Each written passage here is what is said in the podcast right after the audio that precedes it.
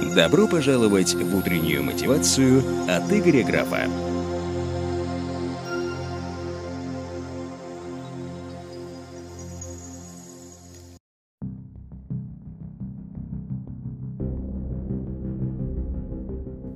Я хочу пожелать тебе провала. Я хочу, чтобы ты поблагодарил кризис.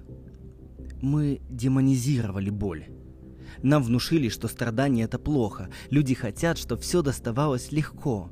Но скажи мне, разве ты это ценишь? Как часто ты просыпаешься с мыслью, как здорово, что я хожу, что дышу.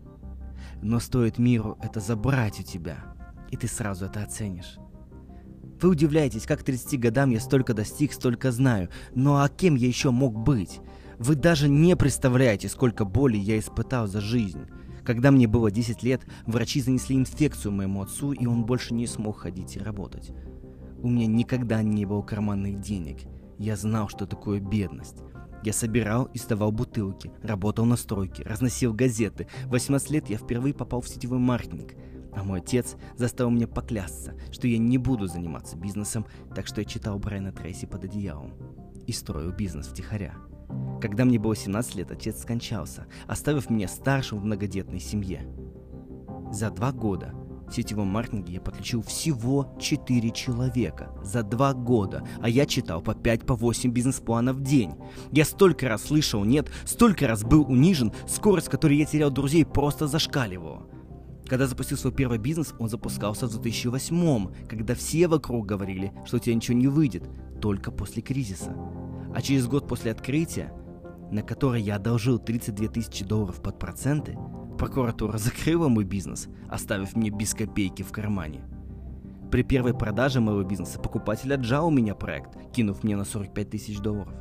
Я был банкротом трижды, теряя все и начиная с нуля – в 2018 году я ушел в минус полмиллиона долларов и начинал все заново, каждый день снова просыпаясь, думая, как заработать на хлеб и при этом хоть немного погасить долг. Я дважды чуть не умер в горах. Я терял друзей и родных. Кем я еще мог стать? Все те цели, которые мы имеем, нужны нам не ради самих целей, а кем мы станем по пути к ним, преодолевая испытания. Поэтому я не хочу желать тебе удачи и успеха. Время от времени, я надеюсь, ты испытаешь несправедливость. Может, тогда ты впервые оценишь ценность справедливости. Я надеюсь, ты испытаешь предательство, чтобы научиться ценить верность и быть верным. Извини, что говорю тебе, но надеюсь, ты будешь одиноким время от времени, чтобы ты научился не относиться к друзьям и близким как к должному. Я желаю тебе черных полос и невезения – снова и снова, чтобы ты осознал роль случайности в жизни и что твой успех не полностью заслужен тобой, как и то, что некоторые неуспехи других людей тоже не вполне заслужены. А когда ты проиграешь, а это будет случаться с тобой время от времени, я хочу пожелать тебе, чтобы твои враги злорадствовали над тобой. Ведь это научит тебя порядочности, мужества и стойкости. И я молю, чтобы ты был проигнорирован, чтобы ты понял, как важно слушать других. И я рассчитываю, что ты испытаешь достаточно боли, чтобы научиться состраданию.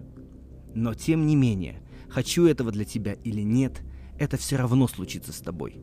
А вот какие выводы ты сделаешь и кем ты станешь на этом пути, сугубо твой выбор. Превращай свою жизнь в шедевр.